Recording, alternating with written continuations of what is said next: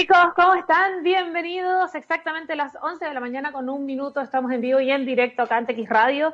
Comienza el programa Move del día de hoy. Recuerden, todos los martes y todos los días jueves vamos a estar acompañándolos con más eh, noticias, más información eh, y más educación también, por qué no decirlo, eh, con respecto a la electromovilidad y con respecto a las energías renovables, ciudades inteligentes, que además se está moviendo cada vez más rápido, que ha sido tremendamente eh, impactante en el último tiempo, sobre todo cómo se ha visto y cómo lo hemos conversado con nuestros invitados con respecto a las oportunidades que ha ofrecido un escenario tan delicado como el escenario que estamos viviendo hoy día. Es que yo siempre les doy como mi, mi, radiografía de lo que veo porque tengo justo, estoy enfrentando el Oriente, entonces yo, eh, mi, mi discriminación, digamos, tiene que ver según si puedo ver las montañas o no. Y ahí veo la calidad del aire, en definitiva, y está asqueroso. Eh, básicamente eso quería decirles de, forma muy académica, evidentemente. Eh, voy a hacer algún recordatorio pequeño, por supuesto, con respecto a eh, lo que sucede el día de hoy, hasta el momento con respecto a nuestro amigo, ya a quien tenemos que abrazar, parece, nuestro amigo coronavirus, 361.493 casos hasta ahora, de los cuales 1.762 son nuevos, casos activos 17.000 y fallecidos ya más de 9.000 casi, o 9.700, así que hay casi ya 10.000, esperamos que esto no siga avanzando de una forma tan explosiva.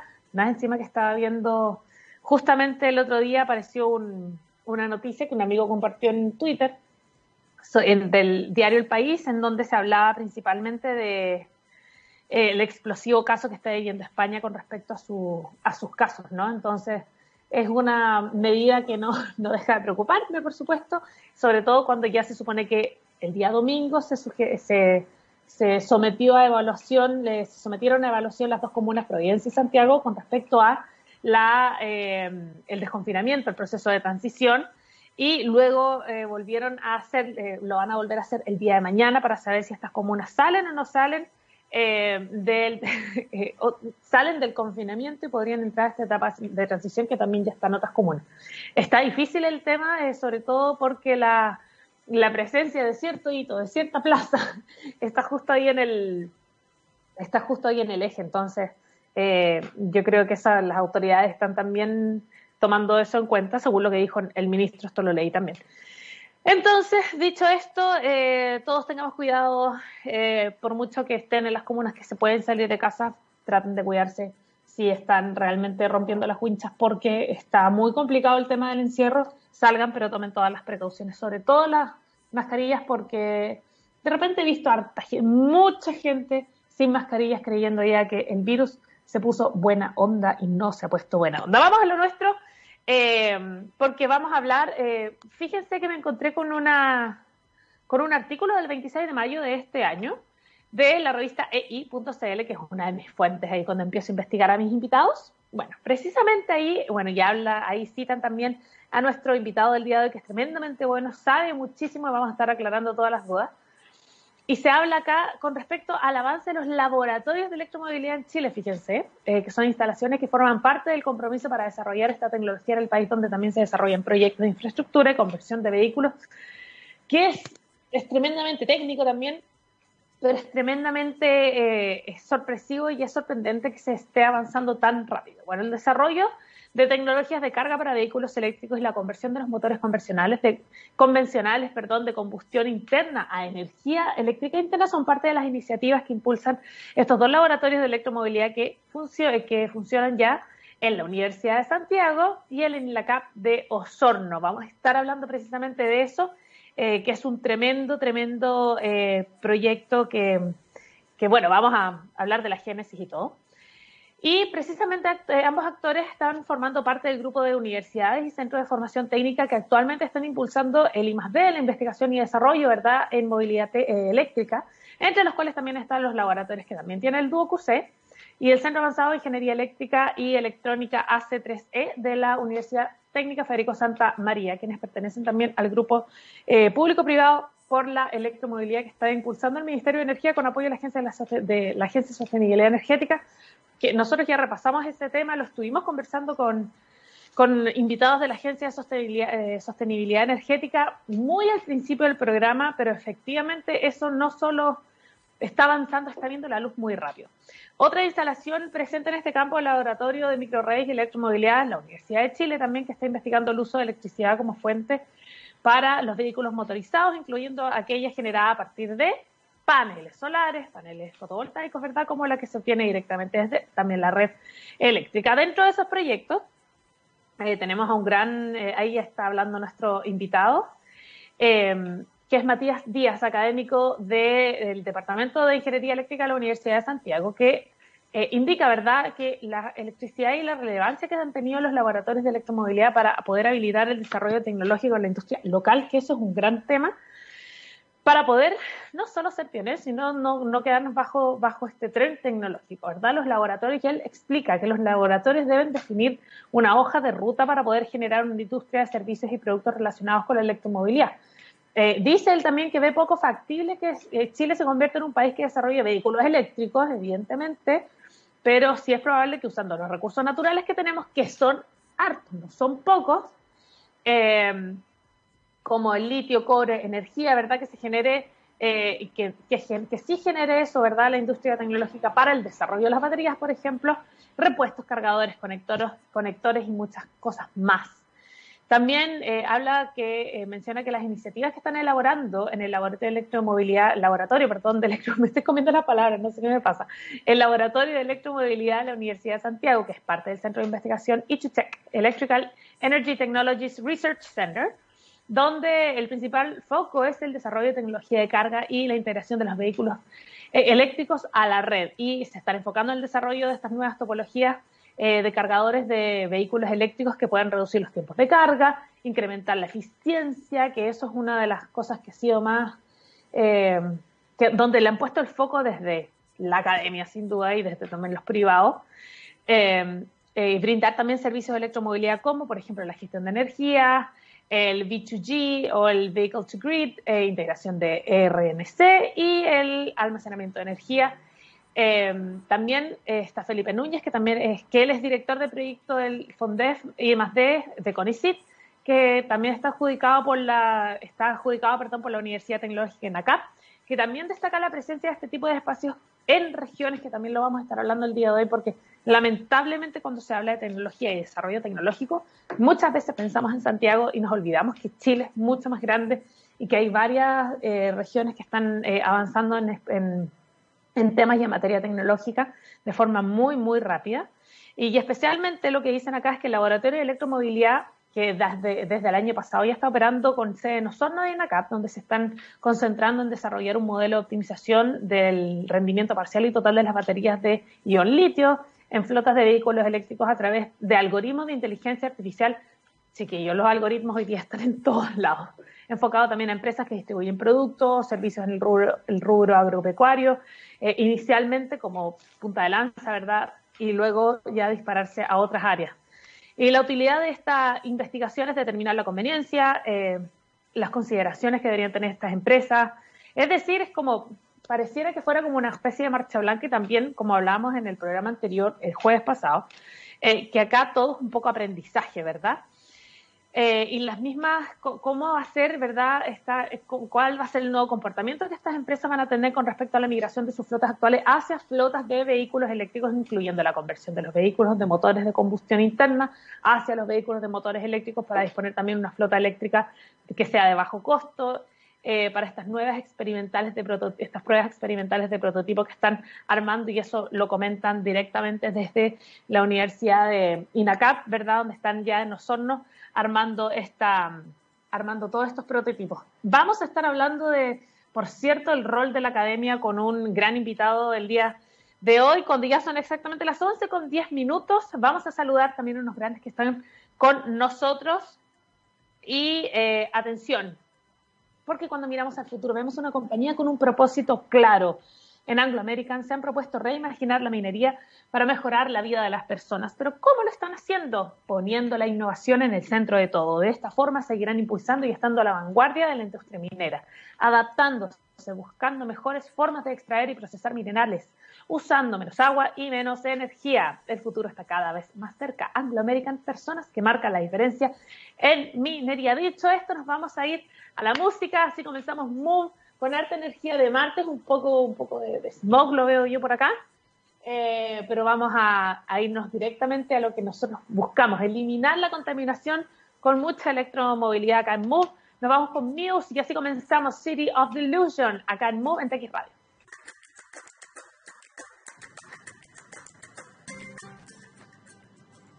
¿Cómo están chiquillos? Ahora sí estamos eh, de vuelta en nuestro programa el día de hoy. Y les quiero contar que tenemos un tremendo, tremendo invitado. Eh, él es, em, ha estado conectado ya con nosotros hace un ratito. Él, eh, primero lo, voy a contar un poquito de, qué se trata, em, de qué se trata su vida. Quiero, quiero que lo conozcan un poco más. Durante el año 2017 obtuvo el grado de doctor en ingeniería eléctrica de la Universidad de Chile y el grado de PhD en Electrical and Electronic Engineering de la Universidad de Nottingham en Reino Unido. Y desde el 2013 hasta el año 2015 se desempeñó como subdirector nacional de la Escuela de Ingeniería del DUOCUC en Chile, ¿verdad? Actualmente es profesor full time de la Universidad de Santiago de Chile, donde lidera el Power Electronic for Future Technologies Research Group. Y a la fecha ha publicado, y cáchense, sobre 40 artículos en prestigiosas revistas eh, indexadas y conferencias internacionales. Además, él participa como director e investigador de varios proyectos con financiamiento externo, eh, como Corfo, Fondef eh, y DICIT, y hoy está con nosotros y le damos una tremenda bienvenida al director del programa del Centro de Electromovilidad de Ichutech. Le damos la bienvenida al doctor Matías Díaz. ¿Cómo estás, Matías? Hola, Valeria. Bien, ¿y tú? Gracias por la presentación. Muy bien, también tenemos una eminencia en la materia el día de hoy. Eh, me gustaría que partamos de, más a menos, vayamos de macro, vayamos a macro hasta aterrizar finalmente la electromovilidad, pero fíjate que me metí a la página E2Tech o E2Tech y me pareció tremendamente interesante. Me gustaría eh, que me cuente más o menos de qué se trata el E2Tech y cómo nació. Em, el E2Tex es un centro de investigación que está al alero del Departamento de Ingeniería Eléctrica de la USACH. Eh, el C-Centro lo dirige un colega y amigo, Félix Rojas, con el que eh, retornamos a Chile de nuestro doctorado hace, bueno, Félix retornó un poquito antes que yo, un año antes, y yo volví el 2017, 2018 por ahí. Perfecto. Em, y eh, tratamos de usar un poquito la base instalada que había en el Departamento de Ingeniería Eléctrica de USACH, que es un departamento súper grande, que tiene una cantidad de alumnos importante eh, y que tienen un perfil súper particular, que es un perfil al que le gusta, a un estudiante de ingeniería al que le gustan los fierros, estar en el laboratorio. Eh, y eso es un poco lo que nosotros hacemos. Hacemos electrónicas para distintas aplicaciones industriales, dentro de ellas la electromovilidad, pero en realidad como que tenemos una cancha de acción bien grande porque casi todos los procesos industriales usan energía eléctrica. Claro. Eh, y siempre ahí hay un proceso de conversión de, eh, eh, de corriente alterna a corriente continua y cosas de ese estilo, que es más o menos lo que hacemos en el día a día. ¿Esto lo comenzaron por ahí el 2016, si no me equivoco? claro, Félix llegó el 2016 a Chile, yo llegué el 2017 y ahí empezamos a trabajar Finalmente, el centro surgió como consecuencia de lo que ya veníamos haciendo. Em, eh, nosotros empezamos a, como veníamos con un chip de haber estado afuera, de ver cómo se hace un poco más de desarrollo tecnológico, empezamos a buscar eso acá en, la universidad, para pues, tratar de vincular la universidad con, con la industria, si bien la industria nacional no desarrolla tecnología Chile igual tiene capacidades instaladas súper importantes para como pasar un poquito más allá a hacer algunas cosas acá y que no importemos todo. Entonces empezamos a buscar socios, empresas y eh, había una necesidad bien grande de repente eh, para aplicaciones puntuales de desarrollar cosas. Eh, y eso fue lo que nos hizo empezar a ganar proyectos y cosas de ese estilo. Y de ahí la universidad como que notó que estábamos trabajando casi como un centro y nos trató de eh, como apadrinar para que nos convirtiéramos. De potenciar también. Exacto. Oye, eh, me gustaría saber cuáles son las áreas de estudio que las áreas de desarrollo que ustedes están estudiando y a qué, le a qué le están poniendo más énfasis, de qué depende ese énfasis también y, y, cómo ha ido funcionando durante los años, desde el 2016 hasta ahora. Mira, em, nosotros hacemos una cosa que se denomina electrónica de potencia, que finalmente es desarrollar equipos electrónicos pero ya no como ponte tú, tú pudieras encontrar en el cargador de tu celular, que hay un equipo electrónico que es pequeñito, sino que es a niveles más grandes. Perfecto. Ese es, nuestra, nuestro core. Eh, y en ese core eh, tenemos, o lo que hemos eh, desarrollado más son aplicaciones para minería. La minería mueve Chile, entonces hay un requerimiento súper grande de em, desarrollo tecnológico en minería. Y últimamente con también con, un tema de, de, pasión personal y de afinidad técnica, nos hemos metido bastante en electromovilidad. Perfecto. Oye, eh, dale nomás, dale nomás. Eh, no, eso en realidad eh, es, finalmente es electrónica de potencia para distintas aplicaciones. y esas aplicaciones son súper variadas. Ponte tú, Félix, mi colega, tiene un proyecto en el que está haciendo una fuente de eh, una fuente que produce plasma para potabilizar agua. Y yo estoy en otro proyecto en el que estoy haciendo una fuente eléctrica para un electroimán. Los electroimanes en la minería son imanes que eh, por magnetismo van seleccionando rocas que tienen mayor nivel de, de, minerales pesados y como que es un filtro de rocas, pero a través de magnetismo. Perfecto. Oye, me gusta, me, me parece muy interesante porque yo creo que que hay una camiseta puesta desde el área de la academia con respecto a estos nuevos desarrollos tecnológicos que años atrás quizás no, había tanto o no estaba tan potenciado. Eh, me gustaría saber cómo es, el, es la actitud de los alumnos, cómo, quiénes pueden ser parte de E2Check, eh, cualquier alumno, eh, solamente los alumnos de ciertas carreras, cómo, cómo pueden ser parte de este equipo, de, este, de, este, de este espacio, ¿verdad? ¿Cómo funciona? ¿Cómo funciona? En general tenemos mayoritariamente alumnos y alumnas de ingeniería eléctrica, que es donde hacemos clases, pero podrían ser también estudiantes de otras ingenierías, ingeniería mecánica, eh, ingeniería informática, tienen alta afinidad con lo que hacemos. Sí. Eh, y yo diría que la principal motivación es eh, un tema personal, más bien que te gusten, que te gusten los fierros, porque Finalmente nosotros estamos todo el día en el laboratorio y si no te gusta estar en el laboratorio eh, soldando, programando algo, eh, no lo vas a pasar bien. Entonces, tenéis mucho eh, que hacer ahí. Exacto. Y en el campo de ingeniería eléctrica tú tenés un montón de alternativas para hacer. Y finalmente es una cosa personal de que te guste.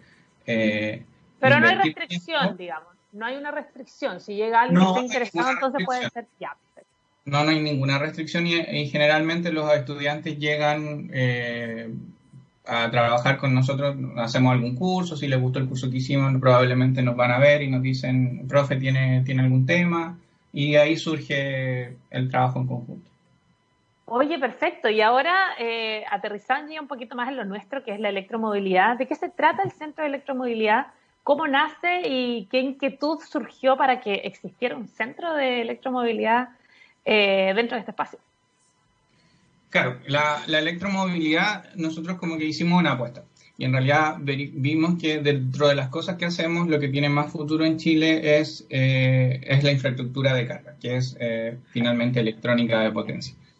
Em, el gobierno dio lineamientos súper potentes de que esto tiene que ser una realidad, quizás ahora está como a nivel de piloto o ha ido permeando, pero de aquí a un par de décadas eh, casi todos los vehículos tienen que ser eléctricos, del 100% de la flota de transporte público tiene que ser eléctrico y eh, dijimos, bueno, vamos a tener que cargar esos vehículos.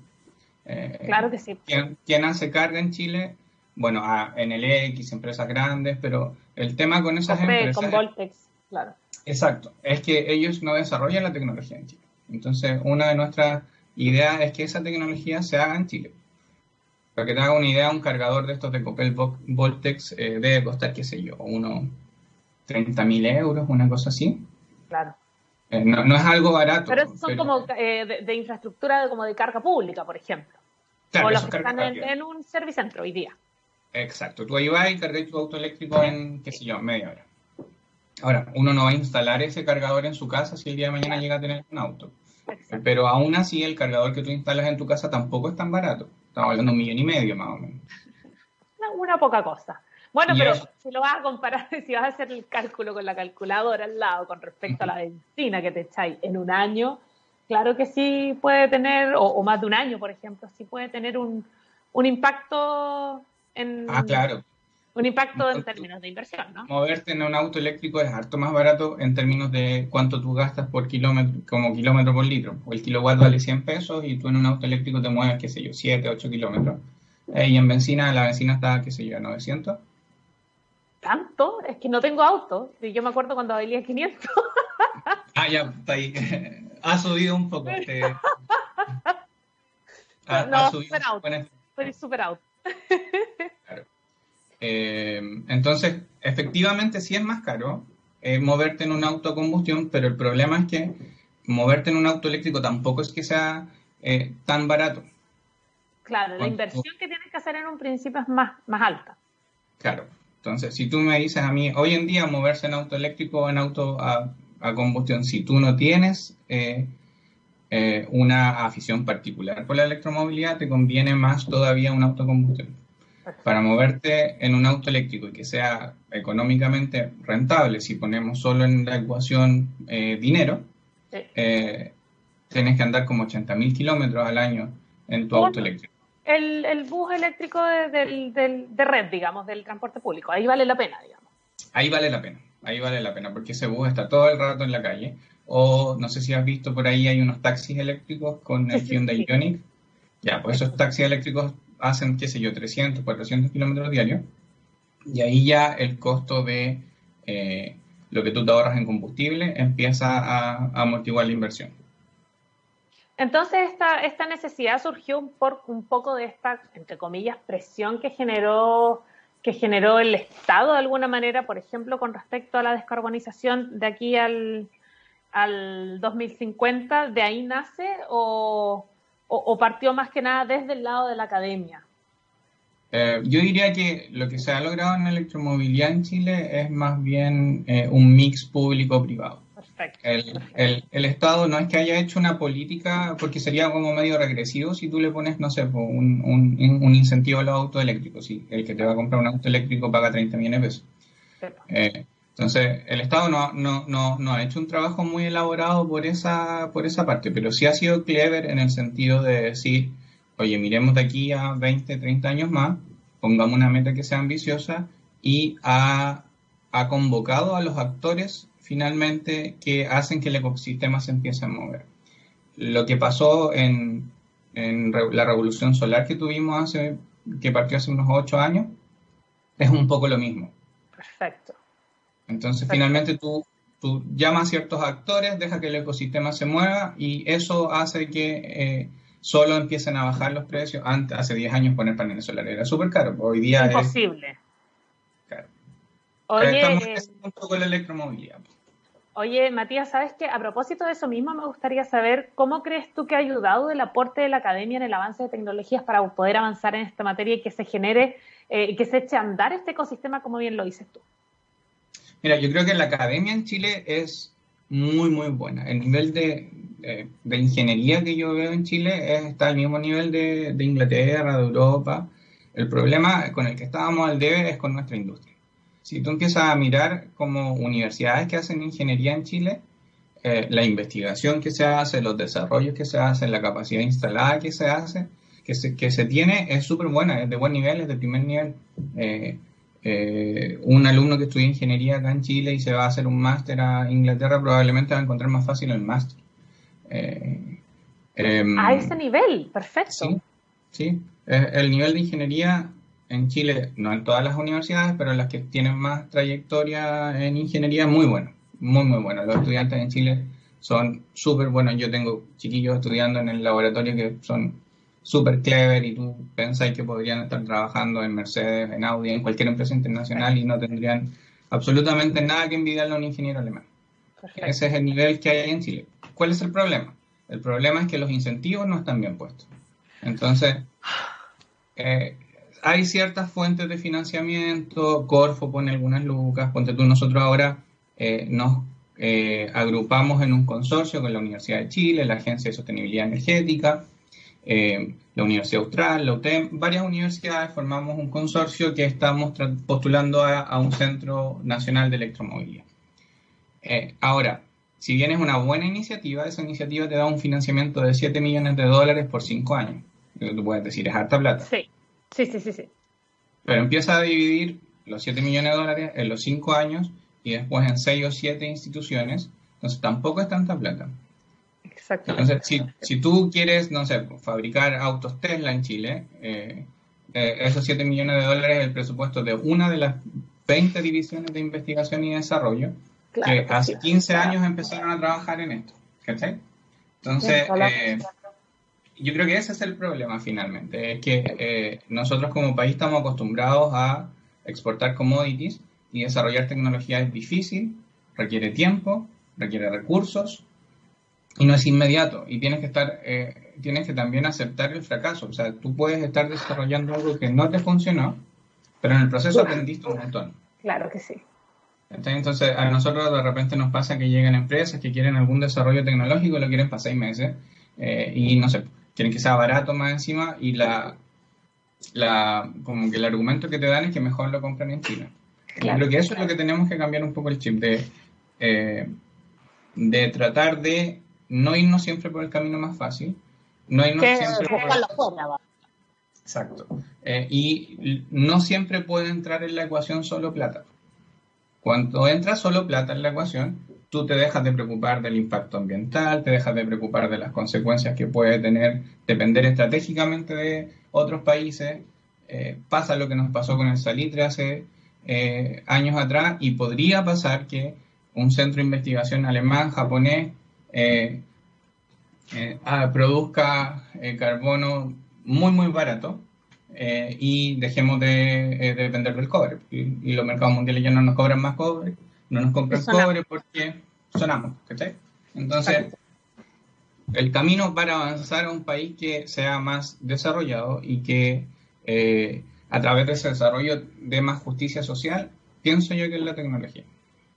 Oye, eh, es que me pusiste un tema súper bueno sobre la mesa que fíjate que en otro programa que estaba haciendo yo en la radio hace eh, un par de meses, eh, hablábamos con varios del área de la academia que venían a, contar de, estos proyectos que hacían y que sido de todas las áreas, en verdad, no es, muy ligado obviamente a la tecnología, pero fíjate que encontré ahí un común denominador que todos, de alguna forma, cuando tú les preguntabas sobre, sobre los desafíos que había o sobre la eh, con respecto, y siempre, bueno, lamentablemente siempre recae todo el financiamiento. Muchos decían que había una patita cultural que era muy compleja porque todo finalmente es como lo necesito para ayer y que sea barato porque mejor, entonces lo compro en China. Y por otro lado, eh, era eh, la relación que había con respecto a los privados, el apoyo de los privados y la confianza que tienen los privados, que en otros países sí se da y se da tremendamente. Un privado va y confía en la academia y la academia se demora y el privado sabe que, que está yendo y se está yendo a la segura porque hay investigación detrás. Eh, entonces quería preguntarte un poco con tu experiencia, además, que has vivido en otros países eh, y sobre todo en esta área, que es un área más delicada, que es la tecnología y el desarrollo tecnológico. ¿Cómo crees tú eh, que ha evolucionado la relación de los privados, la relación del Estado también con respecto a la academia, que se podría decir que son estos tres pilares fundamentales para que se pueda echar a andar un, gran ecosistema como el que mueve hoy día la electromovilidad y otras industrias también. Eh, con respecto al, y con el mismo contexto que tú recién me hablabas, ¿cómo es esa relación entre estos tres actores? Te voy a dejar la pregunta, siempre quería hacer eso, te voy a dejar la pregunta instalada, son ya las 11 con 34 minutos. Tenemos un gran invitado el día de hoy. Estamos hablando de electromovilidad del Centro de Electromovilidad de Itutech. Estamos, está con nosotros el doctor Matías Díaz, eh, que está aclarando todas nuestras dudas. Nos vamos a ir a la música, vamos a hacer un pequeño break musical. Esto es Temple of the Dog, Hunger Strike, y ya volvemos acá en Move. Seguimos aquí de vuelta, estamos en Move, acá en TX Radio. Son exactamente las 11 ya con 42 minutos. Veníamos de una pausa eh, musical, por supuesto, para relajar un poco. Y estamos con el tremendo, tremendo, tremendo invitado del día de hoy, es director del programa de Centro de Electromovilidad de E2Tech. Le damos la bienvenida una vez más a Matías Díaz. ¿Estás por ahí, Matías? Sí, acá estoy. Ahí estás. Yo te había dejado una pregunta, pero con, una, con un contexto más largo que eh, Fernando Paulsen. tiene que, tiene que ver un poco con respecto a estos tres eh, pilares fundamentales, ¿verdad? Hablando de electromovilidad y de cualquier tipo de desarrollo tecnológico. Eh, ¿Qué son estos cuatro pilares fundamentales que podría ser, bueno, por cierto, es la, academia, puede ser también el Estado y, el empresariado, ¿no? La empresa privada.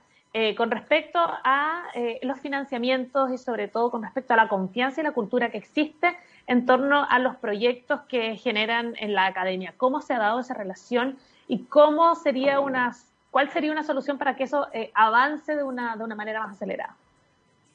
Ya, mira, yo creo que la, relación que hay entre academia, industria y gobierno eh, se disoció hace, qué sé yo, unos 20 años. Entonces, eh, tú podías estar en la academia, eh, hacer cierta investigación que no tenía mucha vinculación con lo que realmente necesitaba el país. eso ha ido mejorando últimamente. Hay instrumentos, o en realidad casi todos los instrumentos hoy en día te piden que tú tengas como eh, alguna pertinencia con lo que vas a hacer em, eh, y se ha fomentado de manera eh, importante la investigación más aplicada. eso tiene sus pros y sus contras porque la investigación básica que finalmente busca generar conocimiento también es importante y no debería dejarse de lado. Pero eh, por el otro lado, la crítica que teníamos en las universidades era que lo que estábamos haciendo finalmente terminaba en un paper o que era muy abstracto y que no resolvía una necesidad eh, real. Real. Eh, eso ha mejorado, como te digo, pero quizás un poquito en desmedro de la investigación básica, lo cual no debiera dejar de existir. O sea, tiene que complementarse tanto el paper como el, como el desarrollo tecnológico para el proyecto que se va a desarrollar. Por supuesto. Ahora, en mi área, que es de ingeniería, es un poco contradictorio hacer algo que no se ha aplicado. Yo no soy físico nuclear o no soy astrónomo, entonces eh, las cosas que yo hago generalmente tienen una vinculación más directa con la, con, la industria. ¿Cuál es el problema? Es que a veces la industria no requiere eh, de soluciones que se desarrollen localmente, sino que busca importar todo.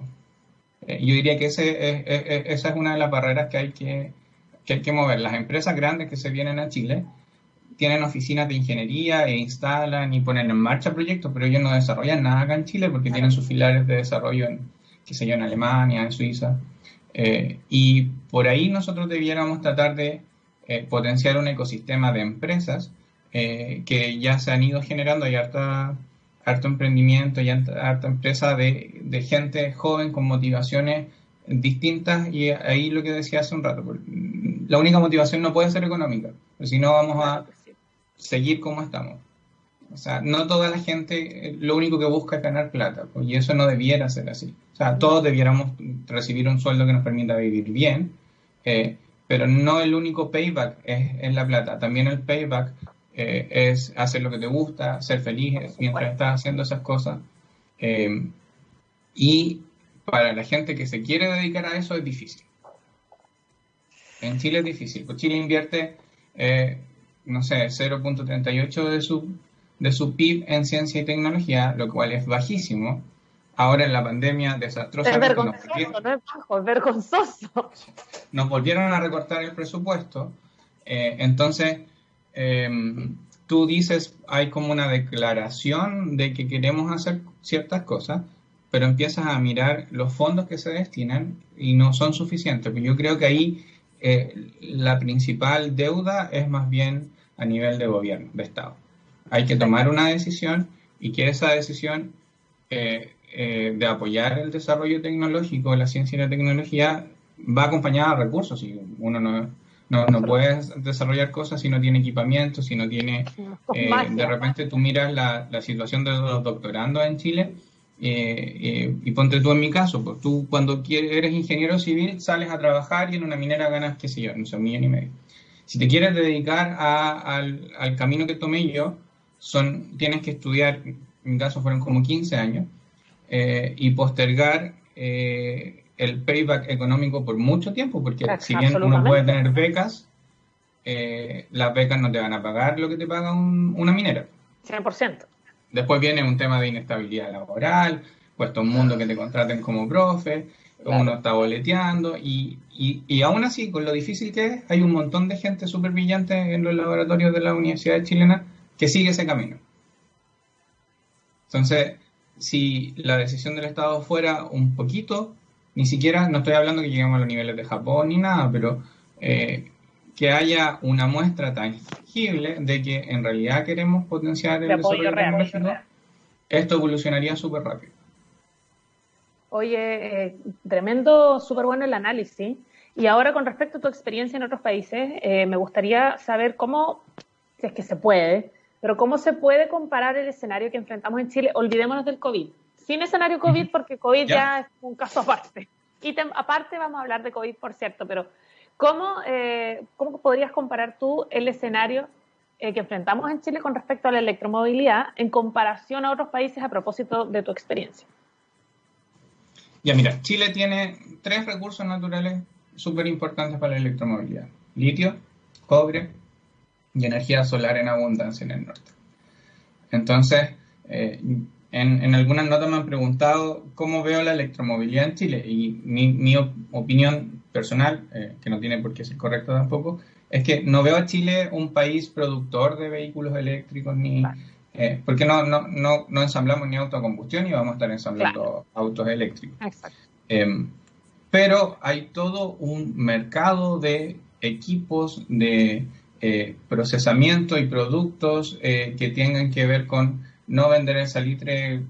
El salitre en Chile se vende con súper poco valor agregado, el salitre, perdón, el litio. Eh, entonces, de generar cierto valor agregado a esos productos naturales, de volver a Chile una potencia energética con base renovable que pueda satisfacer la demanda nacional, eh, y también, ¿por qué no?, exportar energía eh, y potenciar el desarrollo de tecnologías en base a la industria del cobre y que tengan también más valor agregado del que ya tenemos. Eh, del desarrollo de una industria electrónica en Chile sería súper potente para eso, porque nosotros compramos cable, que es una es súper contradictorio, porque nosotros somos productores de cobre, pero compramos los cables, los importamos de vuelta. No lo producimos acá. Lo mismo con la batería. Eh, la industria de producir baterías de litio es compleja y probablemente estamos 30 años atrás de Alemania, pero no por eso no vamos a poder hacer desarrollos tecnológicos. Entonces, em, la posición de Chile en electromovilidad es crucial porque eh, somos el país más adelantado en la región y podríamos volvernos proveedores de soluciones tecnológicas. Es difícil que le vendamos al vuelo a alemanes, pero a Colombia, a Perú, a Brasil, eh, que están más cerca. el tema de, de, cheating sería un poco sería más barato eh, y ese desarrollo sería acá. Y tenemos como las bases principales para hacer ese tipo de desarrollo. O sea, y, está, está todo ahí nomás, entonces podría ser eh, más, fácil, ¿no? Claro, y Chile, aparte de, los recursos naturales, su geografía es, es un país largo, entonces sería relativamente sencillo tener una carretera con estaciones de carga rápida para que te puedas mover de Arica hasta Puerto Montt en, vehículos eléctricos, tratar de llevar la electromovilidad a las mineras eh, con eh, vehículos eh, ya pesados que, ahí ya tienes que cambiarte hidrógeno, hidrógeno, dejar la batería, pero hay un montón de áreas que, que harían que Chile se vuelva una potencia que abastezca sus requerimientos locales y que pudiera exportar ese tipo de tecnología y soluciones a la región. Oye, con respecto a eso mismo que hablaste, eh, casualmente me hablaste de la geografía de Chile, que además es súper rica. Eh, y lamentablemente cada vez que hablamos de desarrollo tecnológico, muchas veces nos concentramos en Santiago. Eh, ¿Podríamos hablar de descentralización en términos de desarrollo tecnológico para la electromovilidad y avance de energías limpias y renovables? Por supuesto, claro. Uno tiene que empezar a desarrollar, a desarrollar soluciones tecnológicas en base al entorno en el que se mueve. En el norte tenemos las fuentes que producen energía, entonces la industria solar tendría que estar en el norte. Eh, en la zona sur eh, tienes biomasa, eh, podría haber un desarrollo en ese, en ese sentido. Hay todo un tema de que la electromovilidad no tiene por qué ser solo en vehículos terrestres. Claro, claro que sí. Entonces, cuando tú, la gente de la Universidad Austral, está trabajando en eso, con electromovilidad, pero para flotas navales. Perfecto. Es, todo un tema. Entonces, Por supuesto eh, que sí. No todo tiene que hacerse en Santiago, de hecho esa, esa debiera ser la máxima. Eh, y uno debiera tener polos de desarrollo en función de las condiciones eh, de la región en la que se hace ese desarrollo. Oye. Eso, haría que nos descentralicemos, que las empresas no estén todas en Santiago y que no somos, no sé, 18 millones de personas y 8 vivimos en la región metropolitana. Entonces, eso, eso también potenciaría de que hay una descentralización un poquito más, más desarrollada. Oye, con respecto a, te estoy poniendo como en temas, es que a propósito de, no solo la descentralización, esto, este tema lo estaba hablando eh, un par de días atrás con otro invitado que me, pareció un, poco urgente también con los tiempos que corren, y tiene que ver un poco la equidad de género con respecto a eh, en términos de profesionales que ocupen puestos que mayoritariamente han sido ocupados por hombres en el área de la eléctrica o de la electromovilidad directamente. ¿Cómo, cómo ves tú ese escenario, el de la equidad de género, y cómo se puede mejorar? Eh, es una súper buena pregunta. Ingeniería eléctrica, lamentablemente, es una de las carreras con eh, menor tasa eh, de estudiantes de, de mujeres. Impresionante, sí. Eh, y esto es así en Chile, no, es una cosa particular de Chile. En, España, en Alemania, en Inglaterra, en, todas las partes que yo he estado, el porcentaje es siempre generalmente menos del 10%, 5%. Es algo generalizado. Claro. Exacto. Eh, y yo creo que eso tiene que ver también con un, tema de formación eh, social desde la, desde la infancia. Las niñas igual son un poco cuarteadas en desarrollar ciertas habilidades más tecnológicas por cómo, cómo la sociedad las la va moldeando. Y yo creo que eso se soluciona con, eh, hay que emparejar la cancha, entonces tiene que haber sistemas de cuotas especiales para mujeres, tiene que haber un, un, tratar de acercar esto, eh, esta área que no tiene por qué ser masculina, eh, de hecho conozco, tengo amigas que son profesoras, colegas, eh, y de repente la gente más brillante y más apta para esto tienen, son mujeres. Eh, eh, entonces, acercar esos roles a, las chicas cuando son adolescentes, yo creo que por ahí va un poco. Claro, que te ayuden finalmente a tomar una decisión a la hora de querer desde en el colegio, desde los electivos hasta elegir tu carrera. Es decir, es súper temprana esa motivación que tiene que existir desde, desde el colegio, desde, desde la casa, es como un cambio cultural. Exacto, yo veía una, como una iniciativa de, de, una municipalidad que le ponía como un carro a las niñas para que se maquillaran y eh, hicieran como peluquería y lo encontraba como perpetuar el, el estándar que ya tenemos. Pues sí, lo que tiene que haber ahí es, es, es, un programa de ciencia, eh, es cupos especiales para que ellas conozcan los laboratorios para que finalmente a veces la gente piensa que en ingeniería eléctrica uno va a andar poniendo enchufe o cosas así eh, y no tiene nada que ver. Entonces, sí, es verdad. Eh, típico que a, nosotros nos dicen, eh, oye, arréglame esto y si uno no lo puede arreglar, porque habitualmente las cosas electrónicas no se pueden arreglar, como que la gente mira como ¿Para qué estudiaste? claro. Sí, pues, ¿para qué fuiste loco? Es que tengo una amiga que es ingeniera eléctrica, es una de mis mejores amigas, entonces eso es tan real es 100% real.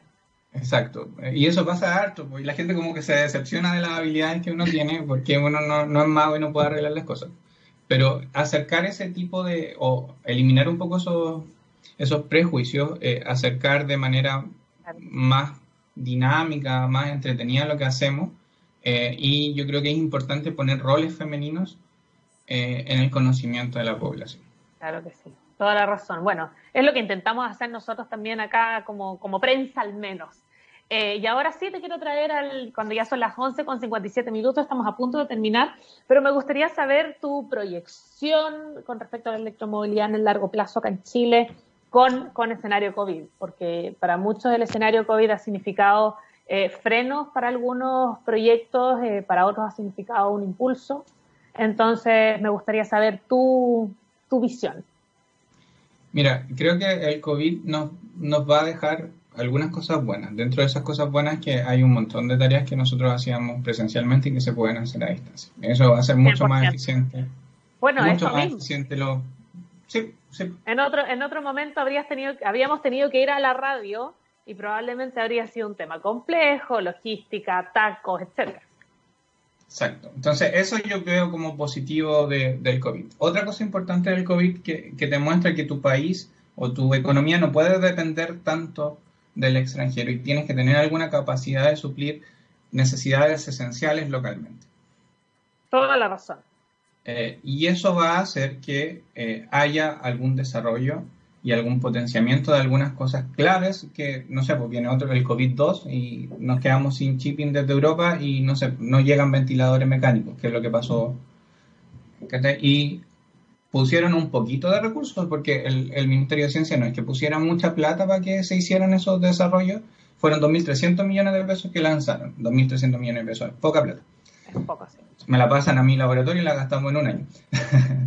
Em, eh, y eh, tú empiezas a ver que ya hay cosas. Entonces creo que el tema de la electromovilidad va a ir por ahí también. Nos vamos a dar cuenta que podemos hacer desarrollos eh, que debiéramos invertir en industrias estratégicas, que finalmente esas industrias lo que van a hacer es que van a mover la economía de Chile en 10, 15 años y yo creo que el hidrógeno por un lado, la electromovilidad por otro lado, son parte de esa, y la industria solar también, son parte de esas industrias que debieran mover la economía chilena de aquí a unos 15 o 20 años, que dejemos de, no, no, tengo ningún problema con exportar materias Pero de depender pero, que sea la única fuente, porque el día de mañana alguien va a inventar un reemplazo sintético eh, y nuestra economía y ya pasó, pasó con el salitre, puede que pase con el cobre, eh, después va a pasar con el litio eh, y finalmente yo creo que ese es el mensaje del COVID, que debiéramos caminar a ser un poquito más autónomos, a creernos un poco el cuento. Los ventiladores mecánicos que se están desarrollando en Chile no tienen nada que envidiarle a, los ventiladores mecánicos que importamos eh, y cuestan 10 veces menos. Fantástico, fantástico. Oye, Matías, te pasaste. Muchísimas gracias por haber estado acá con nosotros, eh, por darte el tiempo, porque además, harta pega que tienen que tener ahí con, con Ichutech y con el Centro de, Electromovilidad. Así que muchísimo éxito. Muchas gracias por, por darte el tiempo y estar con nosotros. No, muchas gracias a ustedes, Vale, por la, por la invitación. Muy, voy, sigo tu programa, así que me alegro de que estés difundiendo. Me encanta. Muy, muy bien, entonces. Eh, Matías, entonces queda completamente liberado para que sigas con lo tuyo. Eh, te lo agradecemos una vez más desde TX Radio, por supuesto. Muchas gracias por haber estado acá. Chao, chao. Bueno, y nosotros, chicos, para ir empezando, eh, empezando a terminar, eh, voy a saludar, por supuesto, a unos grandes, ustedes ya saben, porque cuando miramos al futuro vemos a una compañía con un propósito claro. En Anglo American se han propuesto reimaginar la minería para mejorar la vida de las personas. ¿Cómo lo están haciendo? Poniendo la innovación en el centro de todo. De esta forma seguirán impulsando y estando a la vanguardia de la industria minera adaptándose, buscando mejores formas de extraer y procesar minerales, usando menos agua y menos energía. El futuro está cada vez más cerca. Anglo American, personas que marcan la diferencia en minería. Dicho esto, bueno, el tremendo invitado que tuvimos hoy, 12 con un minuto, lo siento, me pasé un minuto y ahora sí nos despedimos, nos vemos el jueves a las 11 de la mañana, como siempre, en otro programa, en otro Move, a las 11 en punto, de 11 a 12 estaremos con ustedes. Nos vamos con música, esto es Lenny Kravitz, Fly Away y nos vemos el jueves. Chao, chao.